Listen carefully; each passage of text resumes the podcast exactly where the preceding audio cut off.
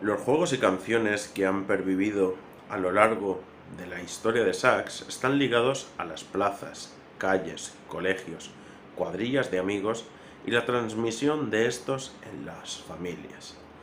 El siglo XX fue una época difícil para los adultos, pero que afectó también a la infancia. Sax no se encontraría fuera de ese contexto de la Segunda República, la, la Guerra Civil, el franquismo, ni de la evolución social y de los juegos de los años 80 y 90 del pasado siglo XX.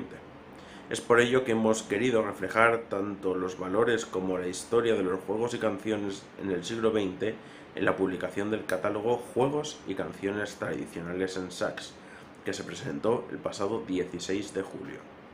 Ponemos a continuación una reseña de los trabajos presentados y el, el enlace para que puedas disfrutar completamente de ellos. Hablamos de juegos, canciones y valores en el siglo XX en sax.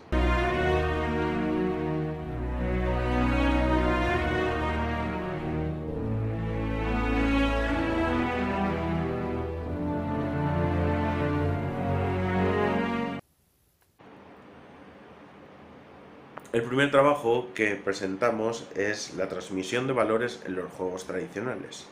En este trabajo pretendemos analizar cómo los juegos han repercutido en el desarrollo social desde los inicios del tiempo.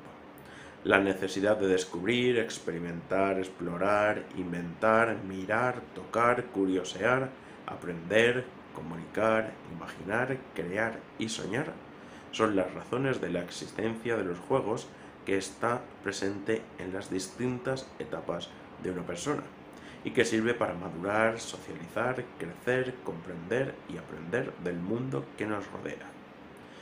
La sociedad actual está perdiendo los valores intrínsecos en los juegos tradicionales debido sobre todo a la gamificación de nuestras vidas a través de los distintos dispositivos móviles que utilizamos. A esto eh, se une la pérdida de los valores de los espacios donde se desarrollaban los juegos como las calles o plazas.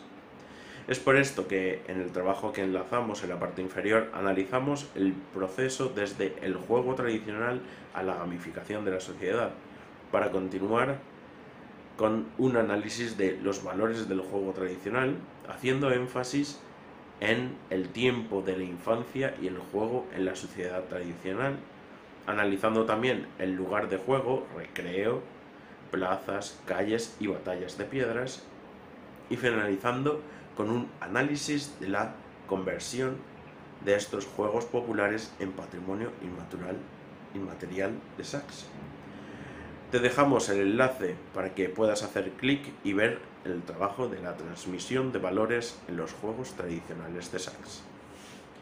Por otro lado, en el trabajo Infancia, Juegos y Canciones en el siglo XX que hemos presentado en el catálogo Juegos y Canciones Tradicionales de Sachs, trasladamos el punto de atención a la vida de los niños durante la Segunda República, la Guerra Civil, el franquismo y las décadas de los años 80 y 90.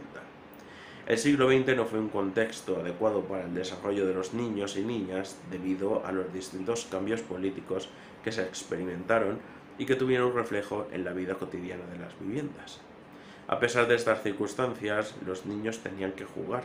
Se encontraban juegos masculinos, juegos femeninos y la semejanza entre los que se juegan en unas partes y otras de España. También en alguna etapa del siglo XX los juegos se politizaron, pero lo mismo ocurrió con las canciones que fueron ahondando en la mente de los niños y niñas.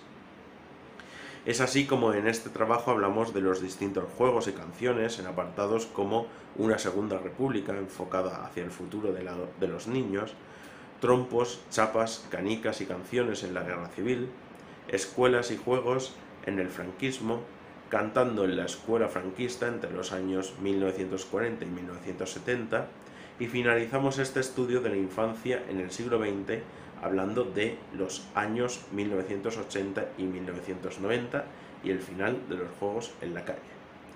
También te dejamos el enlace para que puedas hacer clic para ver el trabajo de infancia, juegos y canciones en el siglo XX.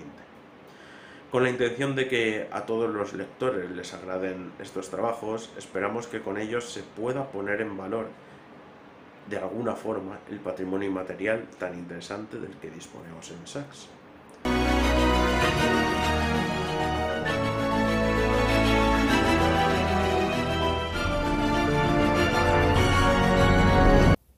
Más información en www.museodelavilladesax.wordpress.com